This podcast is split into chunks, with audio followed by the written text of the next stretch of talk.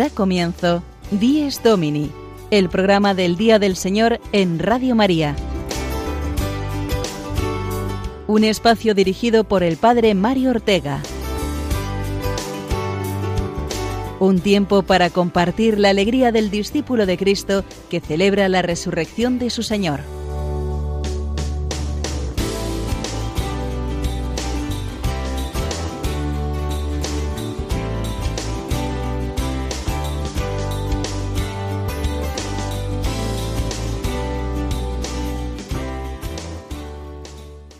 Buenos días amigos, feliz domingo a todos los que a esta hora de la mañana os unís a este programa del Día del Señor.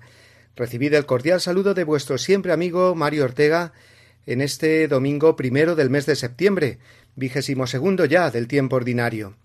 Tiempo ordinario en la liturgia y tiempo de nuevo ordinario también para la mayoría de nosotros que vamos dejando atrás las vacaciones y el verano y nos sumergimos de nuevo en la vida cotidiana, en el trabajo de los padres, en el estudio de los niños y jóvenes, es muy oportuno recordar estos días el valor tan grande de la vida ordinaria. Dios nos santifica en ella de modo habitual, y así nos lo mostró claramente Jesús viviendo treinta años de vida oculta, redimiendo al mundo desde el trabajo de la vida cotidiana. Lo extraordinario de nuestras vidas será hacer extraordinariamente bien las cosas ordinarias, donde estamos llamados a vivir nuestra fe de un modo precioso. Tiempo ordinario, pues, y vida ordinaria en la que está siempre presente Dios, si lo buscamos con la paciencia que nos ofrece el trabajo, el estudio, las relaciones sociales, familiares, el ritmo, en definitiva, de nuestra vida cotidiana, siempre vida y siempre nueva. Y en este ritmo ordinario de la vida, cada semana queremos vivir el domingo especialmente unidos a Dios. Celebramos el motivo fundamental de nuestra esperanza cristiana, Cristo resucitado, esperanza de vida eterna, para quien vive con Él y para Él.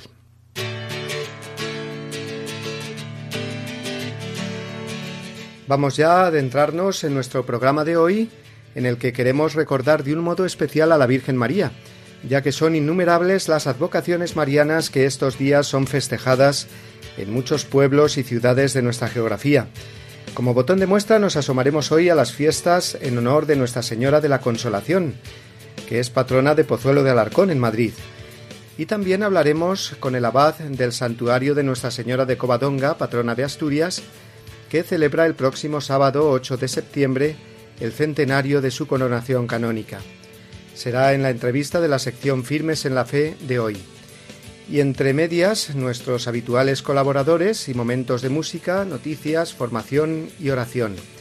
Todo ello en este 10 Domini de hoy, 2 de septiembre, vigésimo segundo domingo del tiempo ordinario.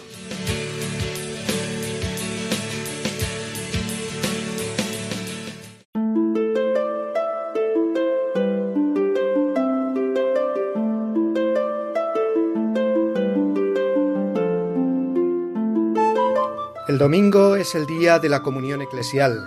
Celebramos la resurrección de Jesús que se apareció ese mismo día a la iglesia reunida y representada por los apóstoles. Fue precisamente Tomás el que no estaba allí reunido con sus hermanos, el que no pudo ver al Señor resucitado. Jesús se nos muestra en la Iglesia, porque la Iglesia la fundó Él para darnos en ella su salvación. Con nuestra participación en la Eucaristía y la dedicación del Día del Señor al descanso y a las obras de caridad, el domingo se convierte no solamente en un día para Dios, sino en un día para el prójimo y para sentirnos verdaderamente hermanos en la Iglesia. Nunca tenemos que olvidarnos de que en la Iglesia está Jesús. La Iglesia somos Cristo y nosotros bautizados. La Iglesia es el Cristo total, como decía San Agustín. Guiada por el Espíritu Santo, es nuestra Madre. Conviene en nuestros días envueltos en tanta confusión recordar y vivir el misterio de la Iglesia, para amarla como se ama una madre, aunque se vean en ella defectos e imperfecciones. A todos nos entristece sobremanera escuchar noticias de escándalos, abusos y pecados graves en miembros eminentes de la Iglesia, y también asistir a acusaciones y clima de sospecha entre las altas esferas de la jerarquía. Es realmente algo que hace mucho daño al pueblo de Dios, y todo germen de división es contrario a la voluntad expresa del Salvador, que lo dijo muy claro, Padre, que sean uno como tú y yo somos uno, para que el mundo crea. Con todo, y pese a lo que digan algunos, Estamos ante la oportunidad de sentir más cercana la Iglesia, de tomar mayor conciencia de que la Iglesia la formamos todos y la sostenemos todos con nuestra fe y nuestras obras.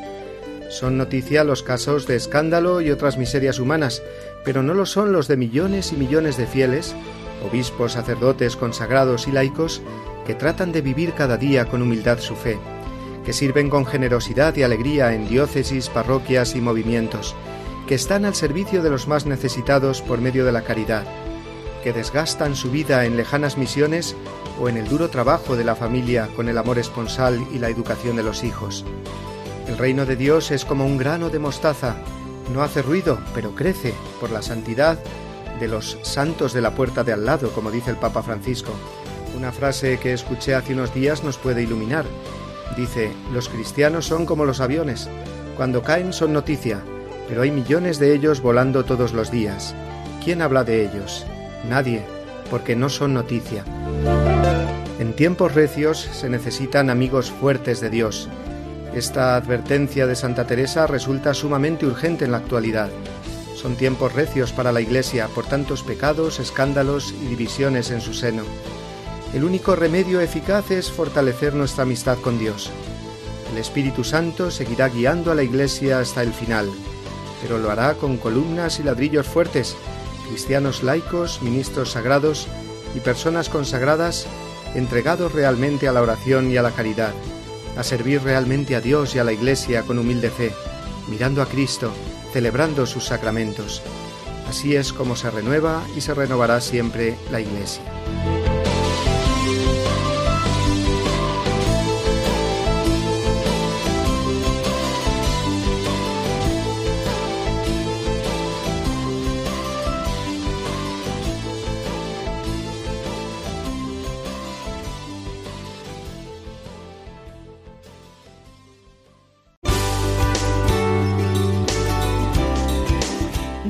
Domini, el programa del Día del Señor en Radio María. Un tiempo para compartir la alegría del discípulo de Cristo que celebra la resurrección de su Señor.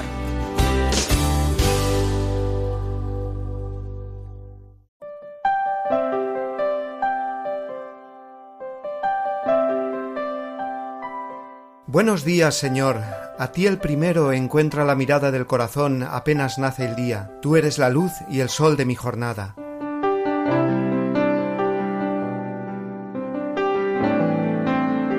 Buenos días, Señor. Contigo quiero andar por la vereda. Tú, mi camino, mi verdad, mi vida. Tú, la esperanza firme que me queda.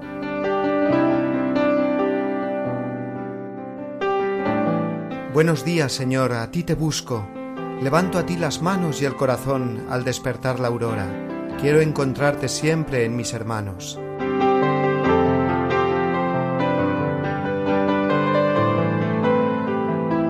Buenos días, Señor resucitado, que traes la alegría al corazón que va por tus caminos, vencedor de tu muerte y de la mía.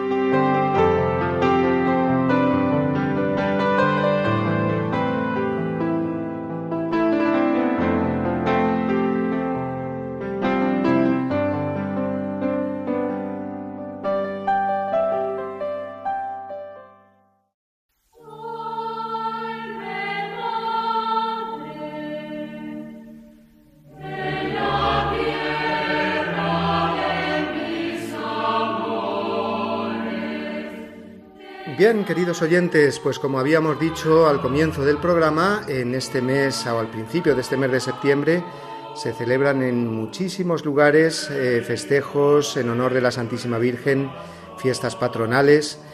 Y pensando yo esta semana eh, cuál, de, cuál de ellas hablar, pues he decidido no solamente no irme muy lejos, sino quedarme en casa, porque vamos a hablar de las fiestas patronales de Pozuelo de Alarcón, en cuya parroquia en la parroquia de la Asunción sirvo desde hace muchos años, exceptuando los que estuve en Roma, y conozco bien esta advocación de la eh, Virgen de la Consolación, Nuestra Señora de la Consolación, que hoy celebra su fiesta grande, su fiesta patronal.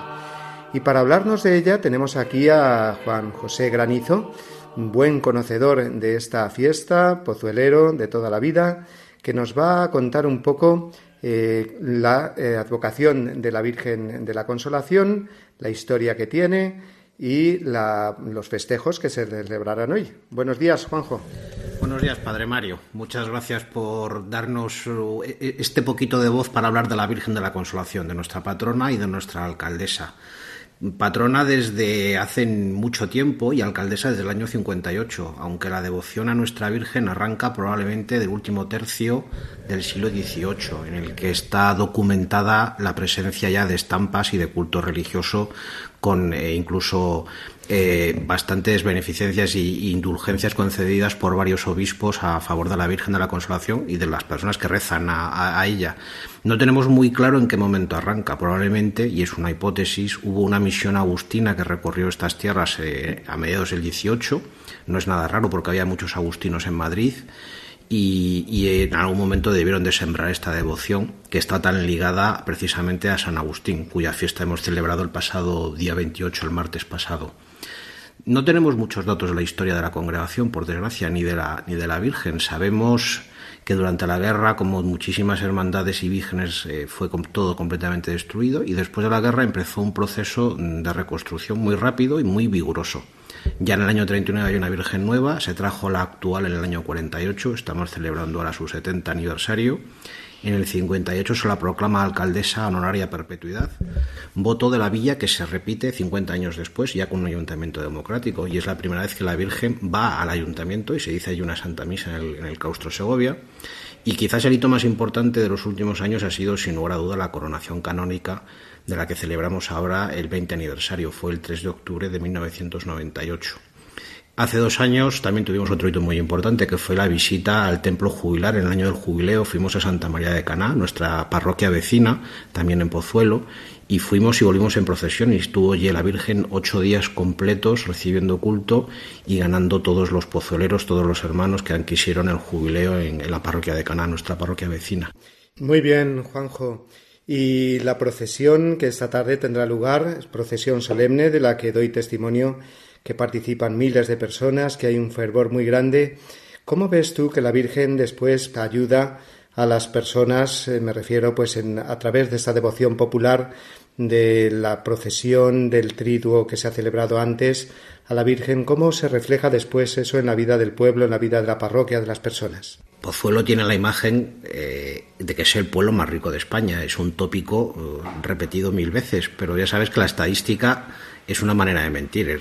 El pueblo, el centro de Pozuelo, donde está nuestra parroquia y donde nuestra patrona, nuestra Virgen, tiene devoción, es un pueblo normal y corriente que da la casualidad que está a 15 kilómetros del centro de Madrid. Pero es una gente sencilla, humilde, que no tiene una espiritualidad mm, demasiado complicada. Entonces, para ellos la Virgen es el, el vínculo más cercano que hay. Mucha gente oye misa eh, y comulga y confiesa una vez al año y lo hace precisamente para las fiestas de Pozuelo, para la Virgen, para las fiestas de su Virgen. Muchísima gente que ha tenido que irse de Pozuelo porque el precio de la vivienda, por desgracia, es inasumible, vuelve a las fiestas de su pueblo y vuelve a oír misa en su pueblo. Hay un detalle que a mí siempre me gusta mucho. Hay un baldosín eh, pintado que está en la fachada de la iglesia, justo donde está la Virgen, y muchísima gente cuando pasa se presigna y reza esto te da una idea de que la gente todavía le tiene un cariño, una devoción y que es una manera muy sencilla y muy cercana de, acceder a Dios para unas personas que quizás no tengan un nivel educativo ni de formación demasiado importante, pero que verdaderamente ese vínculo lo siguen manteniendo. Eh, incluso personas que no tienen mucha práctica religiosa. El día que van a misa sigue siendo su, su referencia es la fiesta de su pueblo, su Virgen. Sí, yo doy testimonio también de que, por ejemplo, después de las celebraciones de la misa, pues son muchas las personas que se acercan a dar gracias por la Eucaristía recibida precisamente a la capilla de la Virgen. Allí dan gracias por medio de la Madre de Dios. Y también de la gran devoción que ha tenido entre los jóvenes y el hecho mm, constatable de que en los últimos diez años han salido ni más ni menos que de Pozuelo de esta parroquia hasta ocho sacerdotes ordenados.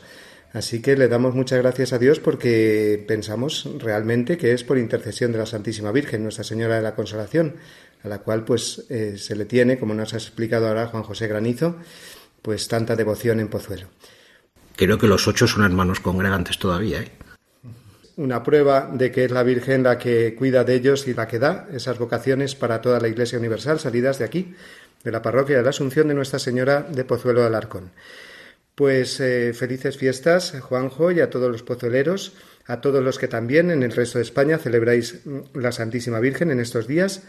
Y bueno, Juanjo, pues que salga muy bien la procesión esta tarde, esta mañana la misa mayor y que realmente sea un momento de gracia para todos en Pozuelo de Alarcón. Muchísimas gracias, Padre Mario, que la Virgen nos bendiga a todos y hoy es un día, eh, quizás el Evangelio más bonito de todos es el de, la, el de la consolación, el de las bienaventuranzas, es el que hoy vamos a leer, que para mí es un Evangelio que me produce una especial emoción, sobre todo recordarlo allí en el mar de Galilea cuando lo escuchamos allí, eh, esa vivencia intensísima del lago con el, con el Evangelio de la Consolación. Maravilloso día hoy, feliz fiesta de la Consolación a todo el mundo, a mis vecinos de Pozuelo y feliz Día de la Virgen a todos los españoles que creen en ella.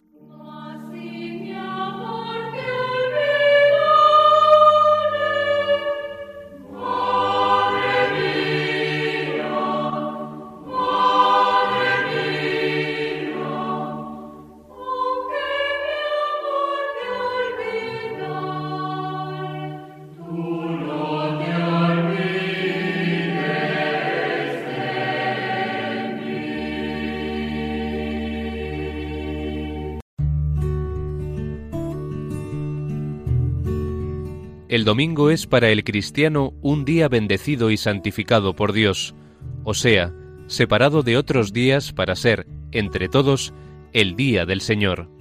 Es un día para ocuparnos de las cosas santas, viviendo con gozo la verdad fundamental de nuestra fe, la resurrección de Jesucristo. De la exhortación Dies Domini de San Juan Pablo II.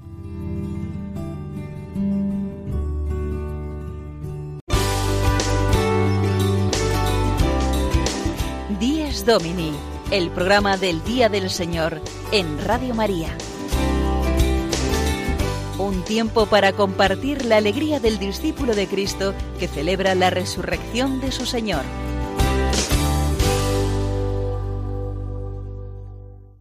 Después de escuchar en la liturgia de la palabra de estos últimos domingos el discurso del pan de vida, hoy escucharemos, cuando participemos en la misa, de nuevo el Evangelio de San Marcos, concretamente una de las controversias de Jesús con los fariseos, que reprocharon a Jesús que los apóstoles comían sin lavarse las manos, en ese lavatorio ritual que era una tradición antigua. Jesús aprovecha la ocasión para hacerles ver que lo que Dios quiere es que lo honremos con el corazón, no tanto con los labios, con prácticas externas, pero vacías de amor. Este pueblo me honra con los labios, pero su corazón está lejos de mí. El culto que me dan está vacío, porque la doctrina que enseñan son preceptos humanos. Dejáis a un lado el mandamiento de Dios para aferraros a la tradición de los hombres. Así dice Jesús en el Evangelio de hoy. Entonces, ¿qué pasa? ¿Desprecia Jesús la ley antigua? Pues no, ni mucho menos. La ley fue dada por Dios a su pueblo como camino para su salvación, como medio para liberarse de la esclavitud del egoísmo, y así lo vivía el israelita sincero, como dice hoy también la primera lectura del libro del Deuteronomio. Israel, escucha los mandatos y decretos que yo os mando cumplir. Así viviréis. Ponedlos por obra, que ellos son vuestra sabiduría y vuestra inteligencia a los ojos de los pueblos. Luego, la ley es buena y los mandamientos nos ayudan siempre a ir a Dios. Pero ¿qué nos ocurre? Pues lo que le ocurrió al pueblo de Israel, que empezaron a poner en el centro de su corazón otras cosas, los bienes materiales, la honra, etc., y la ley pasó a ser como un revestimiento, una cobertura, algo para hacernos creer nosotros mismos que somos buenos porque la cumplimos, pero la vida va por otro lado. Por eso dirá Jesús Nada que entre de fuera puede hacer al hombre impuro, lo que sale de dentro es lo que hace impuro al hombre, porque de dentro, del corazón humano, salen los malos propósitos, las fornicaciones, los robos, homicidios, etc. Es muy luminoso, por tanto, el Evangelio de hoy, porque nosotros también tenemos la tentación de revestir nuestra vida cristiana de mero cumplimiento de lo externo, aunque sea bueno, pero nos olvidamos de lo principal, que haya verdadera coherencia de vida, que en mi interior realmente viva lo que externamente cumplo o digo. Precisamente ahora, continuando con nuestro programa, vamos a recordar el testimonio más auténtico de vida, que es el del mártir, que muestra con su muerte por causa de la fe la verdad de su vida en Dios. Lo hacemos en la sección Testigos de la Fe, de la que se ocupa, como sabéis, el padre Jorge López Teulón. Escuchemos.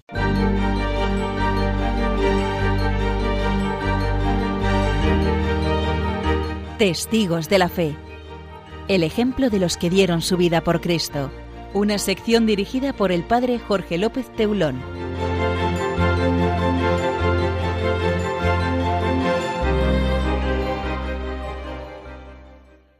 El número de víctimas martirizadas durante la persecución religiosa, que desde 1931 asoló España y que sobre todo coincidió en el espacio temporal con los días aciagos de la Guerra Civil Española de 1936 a 1939, ascendía a 6.832, según el estudio de investigación histórica de Antonio Montero Moreno, que después sería arzobispo de Mérida Badajoz.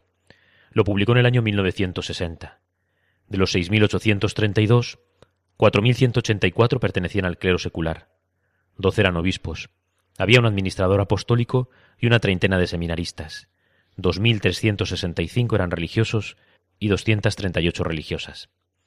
Con motivo de la celebración del jubileo del año 2000, San Juan Pablo II solicitó la preparación de un catálogo de los mártires cristianos del siglo XX. También España colaboró con la reelaboración de los catálogos que las diferentes diócesis entregaron para la celebración ecuménica, que tuvo lugar en el Coliseo romano en el mes de marzo de ese año 2000.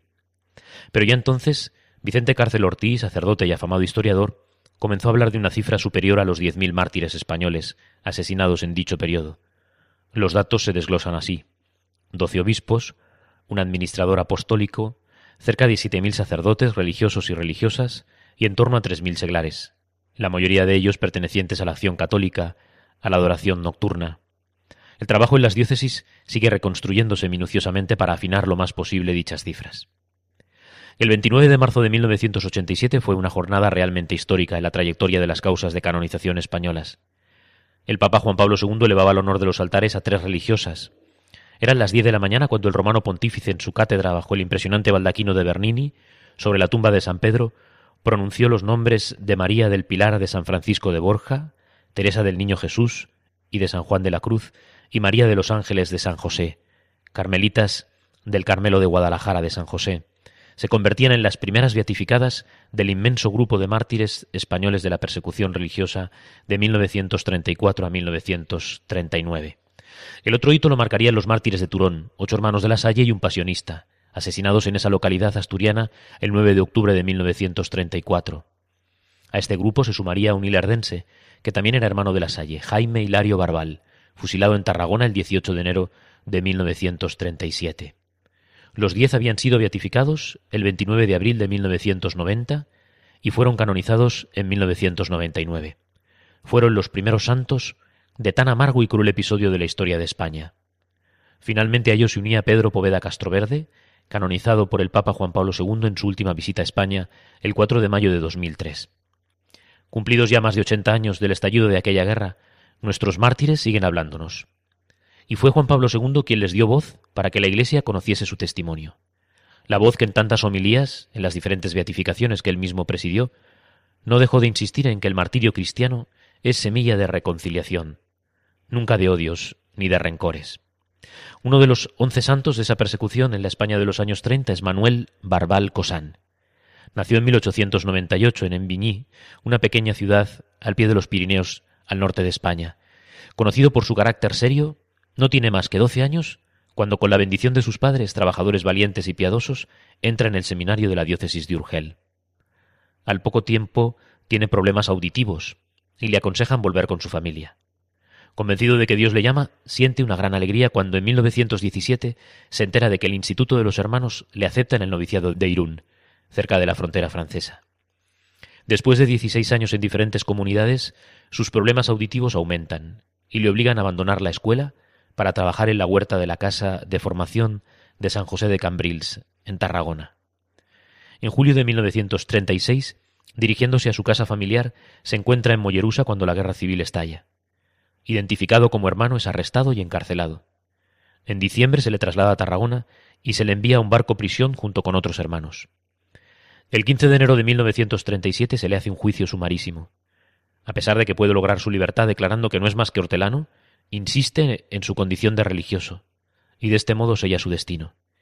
El 18 de enero es conducido al cementerio en la cuesta llamada Monte de la Oliva para ser ejecutado. Sus últimas palabras a sus asesinos fueron Muchachos, morir por Cristo es vivir. Cuando dos descargas de fusil fallan su diana, los soldados abandonan sus fusiles y huyen. Su jefe, vociferando insultos groseros, dispara cinco pistoletazos a quemarropa y la víctima cae a sus pies. Me parece hermosa la descripción que él mismo nos dejó de sus padres. En una carta que se conserva de San Jaime Hilario leemos Mi padre es un cristiano ejemplar y modelo de ciudadanos honrados. Es irreprochable en su conducta, palabras y procederes. Es prudente y moderado en el hablar. Manifiesta mucha delicadeza y tiene don de gentes, y sorprende fácilmente con su palabra. Siempre comprensivo y optimista, amigo de las tradiciones, de voluntad fuerte y sin consideraciones humanas. Nunca ha dejado de cubrirse la cabeza con la típica barretina catalana cuando en pleno siglo XX tantos la habían abandonado. Mi madre era una santa, tipo y modelo del ama de casa cristiana. Vivió sembrando dulzura y amor. Cariñosa, dulce, sufrida, inalterable ante las penas y amarguras, sin acobardarse por los pesos de los trabajos que recaen sobre el ama de una casa de, de campo algo importante. Economizadora, sin dejar que nada se perdiera o estropeara por negligencia, ordenada, pues una casa de campo es como un pequeño mundo donde hay de todo, pero si falta el orden la vida allí se hace imposible. Nunca se sentía ofendida.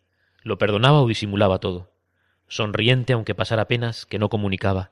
Alegre aunque sintiera amargura en el corazón. Al ser condenado a muerte, nuestro protagonista escribió esta carta de despedida a su familia. Querido padre, su madre ya había fallecido. Querido padre y familia, he sido juzgado y condenado a muerte. Acepto contento la sentencia. No me han hecho ningún cargo. Solo porque soy religioso he sido condenado. No lloréis. No soy digno de lástima. Moriré por Dios y por mi patria. Adiós. Os esperaré en el cielo. Manuel Barbal.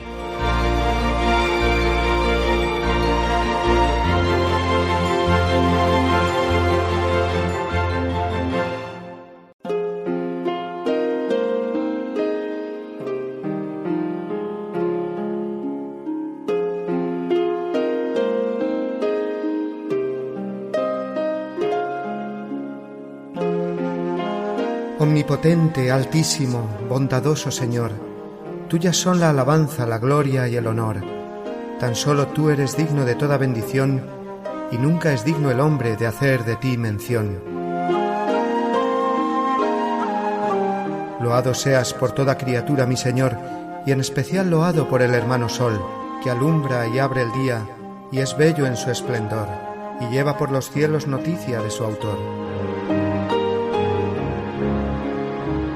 Loado seas por toda criatura, mi Señor, y en especial loado por el hermano Sol, que alumbra y abre el día, y es bello en su esplendor, y lleva por los cielos noticia de su autor. Y por la hermana Luna, de blanca luz menor, y las estrellas claras que tu poder creó, tan limpias, tan hermosas, tan vivas como son, y brillan por los cielos, loado mi Señor. Por la hermana agua, preciosa en su candor, que es útil, casta, humilde, loado mi Señor. Y por el hermano fuego, que alumbra al irse el sol, y es fuerte, hermoso, alegre, loado mi Señor. Y por la hermana tierra, que es toda bendición, la hermana madre tierra, que da en toda ocasión las hierbas y los frutos y flores de color, y nos sustenta y rige, loado mi Señor.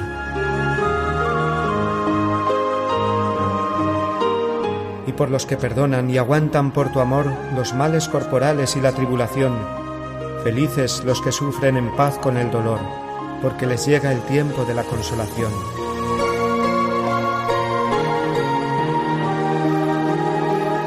Y por la hermana muerte, loado mi Señor, ningún viviente escapa de su persecución Ay, si en pecado grave sorprende al pecador, dichosos los que cumplen la voluntad de Dios. No probarán la muerte de la condenación. Servidle con ternura y humilde corazón. Agradeced sus dones, cantad su creación. Las criaturas todas, load a mi Señor. Amén.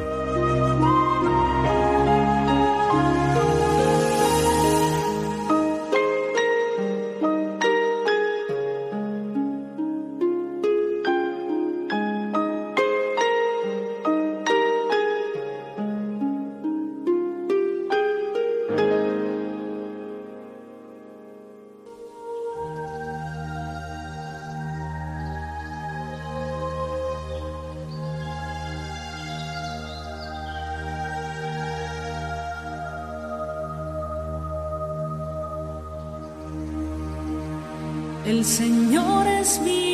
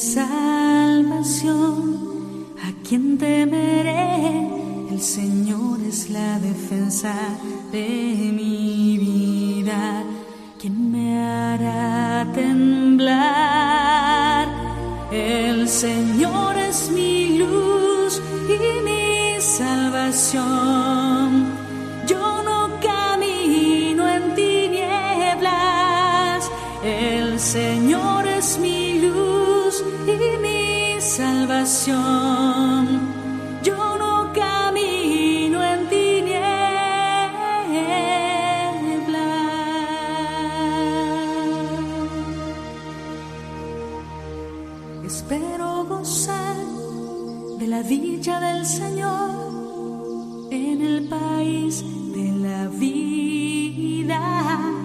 Espera en el Señor, sé valiente, ten ánimo, espera en el Señor.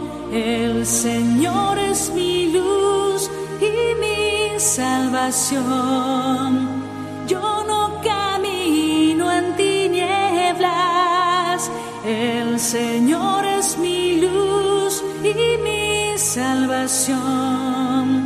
Yo no camino en tinieblas. El Señor es mi luz y mi salvación. Yo no camino en tinieblas.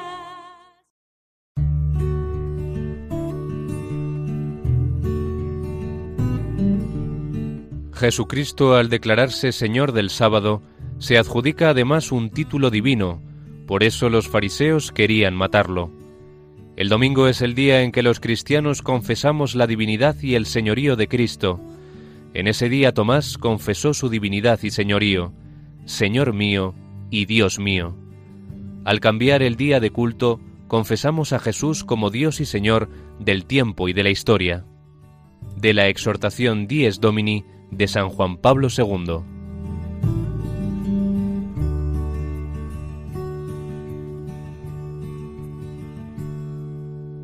Sabéis que en este programa nos gusta recordar a algunos de los santos que celebraremos litúrgicamente durante la semana, para que vayamos acompañando nuestra vida cristiana al ritmo de la vida de los santos y de la liturgia, en comunión con toda la Iglesia. Pues bien, esta semana destaca sin duda la fiesta que celebraremos el próximo sábado, la Natividad de la Bienaventurada Virgen, el cumpleaños de María, podemos decir. Recuerdo una familia que celebraba mucho esta fiesta, y tanto los padres como los hijos pensaban en un regalo para hacer a la Virgen ese día. Qué bonita costumbre, ¿verdad? Pues ya sabemos, a pensar durante esta semana un regalo para la Virgen nuestra Madre y ofrecérselo el sábado. Comenzar habitualmente el rosario, hacerlo con más fervor. Bueno, pues ahí quedan algunas propuestas, ¿no? de regalo a la Virgen. La Natividad de María es celebrada en muchos lugares con otro nombre, o bajo otra advocación. Es el caso de Nuestra Señora de Covadonga, patrona de Asturias, cuya celebración conoceremos hoy mejor dentro de unos minutos en la entrevista que nos ofrece cada semana el padre Juan Francisco Pacheco. Pero permitid que no pasemos por alto otro santo que celebramos esta semana, concretamente mañana, porque siendo muy importante en la historia de la Iglesia, a lo mejor no es conocido por muchos. Se trata de San Gregorio Magno, un papa del siglo VI, que es uno de los cuatro padres de la Iglesia latina junto con San Agustín, San Ambrosio y San Jerónimo. Un papa al que se debe la introducción paulatina que se hizo en la liturgia del canto gregoriano, que por eso lleva su nombre. Pero vamos a conocer algunos detalles más de la vida de San Gregorio Magno y lo haremos gracias a este resumen que nos llega desde México.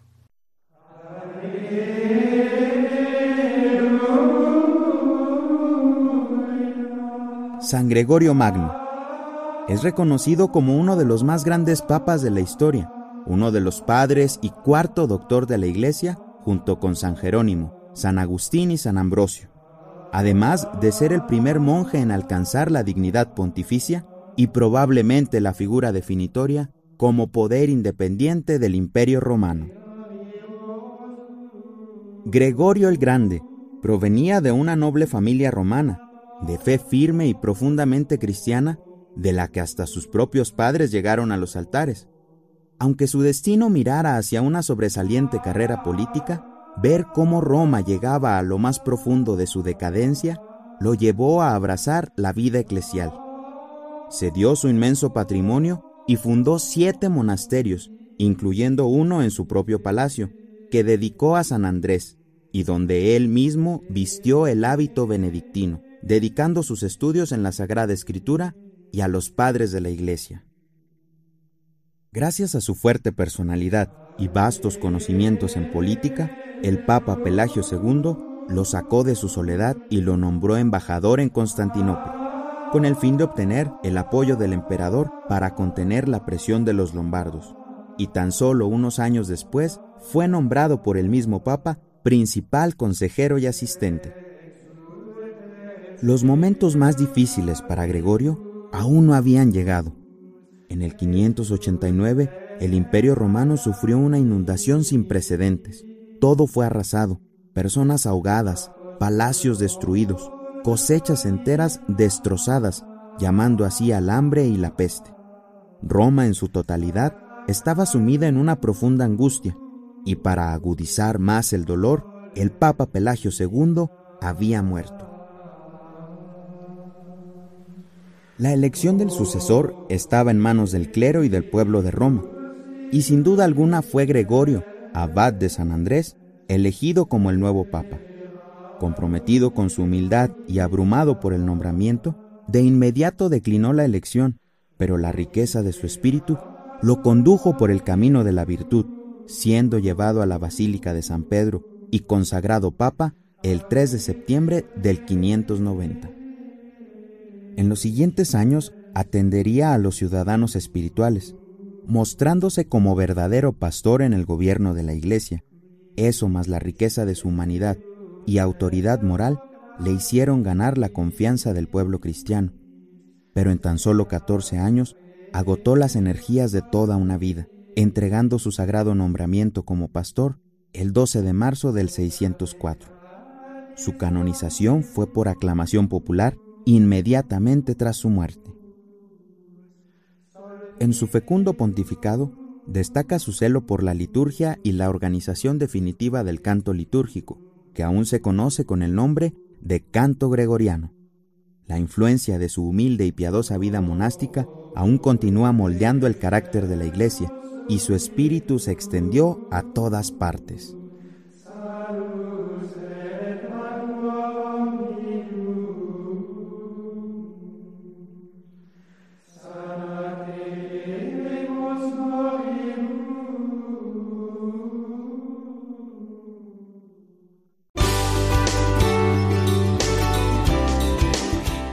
Domini, el programa del Día del Señor en Radio María. Un tiempo para compartir la alegría del discípulo de Cristo que celebra la resurrección de su Señor.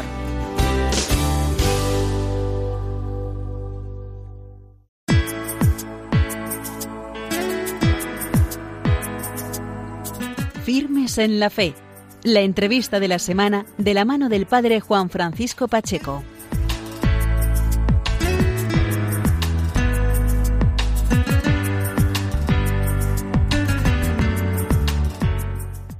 Buenos días amigos de Radio María, bienvenidos un domingo más a la sección de este programa 10 Domini, a la entrevista de la semana. Hoy queremos trasladarnos hasta el Principado de Asturias, porque el próximo sábado es día 8 de septiembre y es el día de Nuestra Señora de Covadonga, la patrona de la Archidiócesis de Oviedo, la patrona de Asturias. Con este motivo vamos a hablar a través del hilo telefónico con el abad del, de la abadía y del santuario de Nuestra Señora de Covadonga, don Adolfo Mariño. Buenos días, don Adolfo Mariño. Buenos días, buenos días. Gracias por estar con nosotros y sobre todo, feliz Día del Señor. igualmente a vuestra disposición y felicitaros porque hoy es el gran día, como dice la canción. Hoy es el día del Señor, efectivamente. Yo recuerdo siempre aquella frase de los primeros siglos de los mártires de Bitinia, ¿no?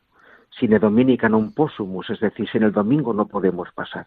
Porque para un cristiano el domingo no es una obligación, es una necesidad.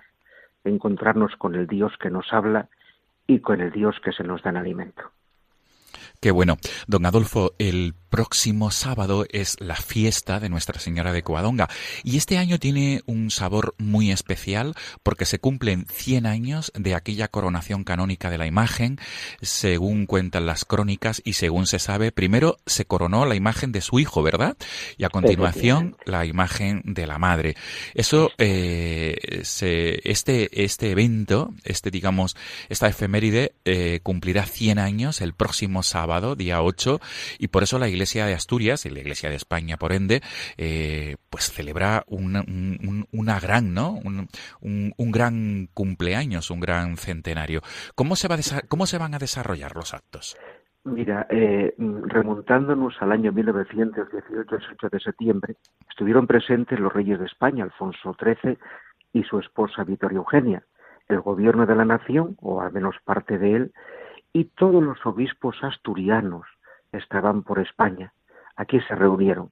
Y es curioso que queremos hacer lo mismo en esta eh, celebración del año 2018, porque va a venir eh, el rey de España con su esposa Leticia, con la princesa de Asturias Leonor y con la infanta Sofía. Y por parte de la Iglesia asturiana, nuestro arzobispo de Jesús Sanz, que presidirá la clausura de, este año jubilar mariano, pues eh, van a estar los obispos asturianos que tenemos en España, algunos de ellos y algunos de los obispos que han pasado eh, mm, por aquí, por, nuestra diócesis de Oviedo. Será una celebración pues hermosa y una celebración grande.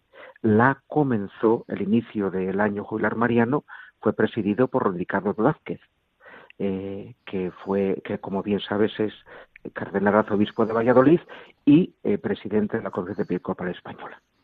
Va a ser un día pues muy solemne, un día que en el tiempo van a coincidir pues instituciones, es decir, la realeza, los obispos, por supuesto el pueblo de Dios peregrino que siempre nos acompaña en el día 8 de septiembre hay una cita obligada, sobre todo de los asturianos, y aquí estarán también para venerar, como tantos veces lo hicieron desde hace 1300 años, que tenemos la presencia de María entre nosotros en estas montañas, para venerarla una vez más.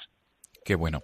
¿Y cómo, cómo sería el balance eh, de este año jubilar que se clausurará, Dios mediante el próximo sábado?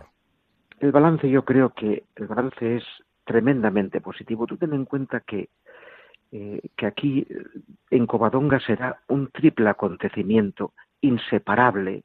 Aquí sí que no hay divorcio porque forma la identidad de nuestro pueblo.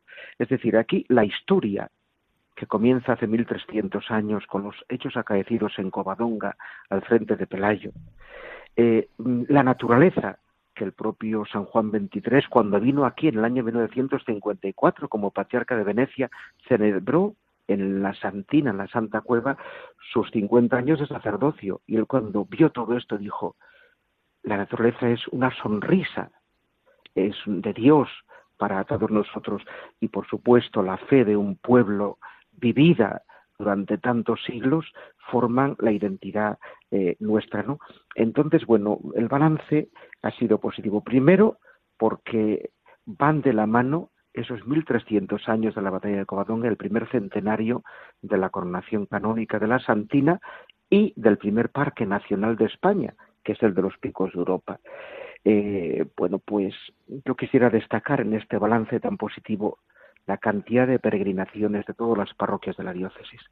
Fíjate que son 934 parroquias en nuestra diócesis. Las 934 visitaron este lugar santo y sagrado. En la cuaresma, para hacer celebraciones penitenciales, para peregrinar también con sus sacerdotes. Hemos tenido una misa inédita de la Santina que estamos ya dando a conocer. todas las delegaciones diocesanas han venido aquí, catequesis, carita, misiones, etcétera, etcétera, ¿no? Los encuentros de los niños y de los adolescentes ha sido tremendo. Nos encontramos un día aquí con 2.300 jóvenes Qué bueno. que no sabíamos, no sabíamos a dónde meterlos. Yo pedía al Señor por medio de la santidad que nos ayudara porque, porque si llueve estamos perdidos, ¿no? ¿no? Pero hubo un día de sol tremendo, ¿no? Encuentros de la archidiócesis entre jóvenes, seminaristas. Hemos tenido hace unos días algo muy importante que fue un encuentro nacional de todas las vírgenes consagradas que tenemos, ¿no? Y fue precioso, ¿no? Eh, o las conversaciones de Covadonga que, las ha iniciado don Jesús, con tema político, económico, musical, teológico, y ahora, dentro de, poco, vamos a tener un, un, congreso de Mariología, pues muy importante, ¿no? Con expertos de todo lo que se refiere a María. Y por supuesto, como, el, como la estrella de todo ello, todos los años es igual, la novena a la Santina miles de personas de nuestros pueblos se acercan siempre ante la Madre del Señor, pues a pedirle o a darle gracias o lo que sea. Y ahí está la novena con su procesión. Y este año, lógicamente, el día 8, que es también muy importante la presencia de, de, de nuestros reyes y de la princesa de Asturias y de la infanta, que por cierto, la princesa de Asturias es el primer acto institucional importante que tiene y lo quieren hacer aquí, la Casa Real, ante la Santina. Va a ser un día pues, pues, pues muy emocionante para todos nosotros. En resumen, eh, más de 200 eventos o celebraciones hemos tenido aquí en, en este santo lugar y no quisiera olvidar de estas celebraciones las que hemos tenido todos los años las hay este año de manera especial con la inmigración. Ten en cuenta que el pueblo asturiano es mucho de emigración, sobre todo en Latinoamérica. Todos tienen su mirada puesta y su corazón puesto en Covadonga, en su terruño, y no hay uno que venga a Asturias de vacaciones que no pase por este lugar sagrado. Aquí los tenemos y los recordamos incluso en la basílica tenemos todas las banderas de toda Latinoamérica como un recuerdo y un agradecimiento a esos hijos de nuestra tierra que han marchado pero como diciéndoles, aquí tenéis estas banderas que os recuerdan y que las ponemos todos los días ante María para que ella, estéis donde estéis, os siga acompañando. Qué bueno. Mm, Adolfo, don Adolfo Mariño, para ir concluyendo, em, ¿cuál, es, cómo, ¿cuál es tu llamada, tu invitación a todos los oyentes de Radio María para que aquellos que no conozcan este lugar tan privilegiado en Asturias se puedan acercar y sobre todo de cara al próximo sábado. Eh, ¿Cuál es tu, tu, invitación? También para las pues personas, perdona Adolfo, también para las personas enfermas que, que, que, no podrán acercarse, pero supongo que desde el santuario, desde la abadía de Coadonga, también hay un recuerdo especial para ellos. Pues efectivamente, mi invitación es que todos los que podáis os acerquéis a este lugar sagrado. Puede ser este año, pero no importa, el que viene, cuando sea. Pero aquí hay una madre con los brazos abiertos que os quiere acoger. Y para los enfermos, siempre, siempre en este santuario, a diario, en el rezo del rosario, tenemos un recuerdo especial por ellos. Siempre rezamos en las letanías, ¿no? Salud de los enfermos. Pues ahí os metemos a todos, os recordamos a todos, porque María, María siempre es la madre que, está al lado de los que más sufren. Las enfermedades físicas, pero yo quisiera decir también que son más graves ahora las enfermedades espirituales. Y esas enfermedades solamente las cura una buena madre acercándonos a su Hijo Jesús, que realmente es el médico del alma y del cuerpo para todos nosotros. Pues perfecto, don Adolfo Mariño, rector abad del santuario de la abadía de Nuestra Señora de Coadonga en el Principado de Asturias, en la Archidiócesis de Oviedo. Mil gracias por acompañarnos y sobre todo todo lo mejor para, para la celebración tan esplendorosa que espera vivir Coadonga en el día de su, de, su, de su imagen queridísima que es Nuestra Señora de Coadonga, la patrona de Asturias. Pues todo lo mejor, don Adolfo, y hasta la próxima, si Dios quiere. Muchas gracias y feliz día. Feliz día del Señor. Amigos de Radio María, nos despedimos y nos volvemos a encontrar el próximo domingo 16 de septiembre. Un abrazo y feliz día del Señor.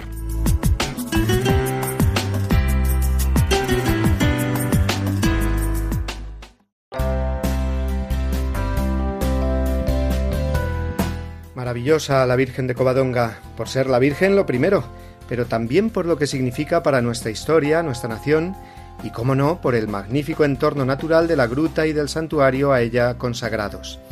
Tuve ocasión de visitar Covadonga hace unas semanas y de ganar el jubileo celebrado, y realmente es uno de los lugares marianos más bonitos de España y de Europa.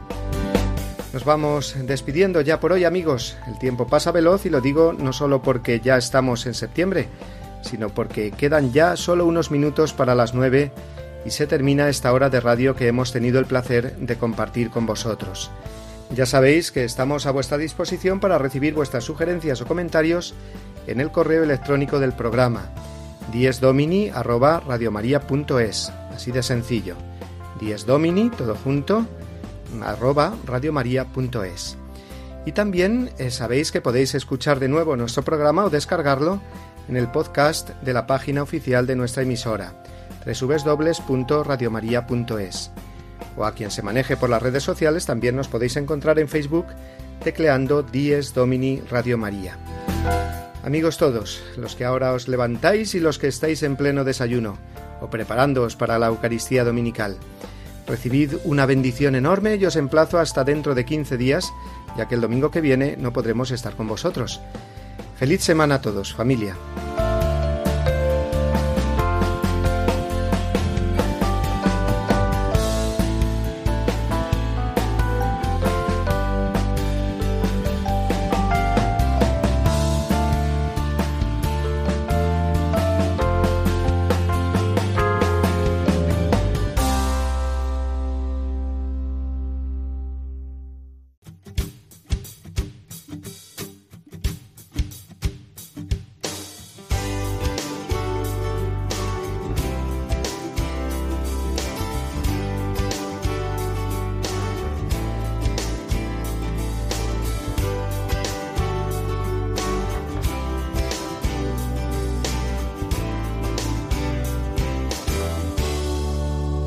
Así termina Dies Domini, el programa del Día del Señor en Radio María.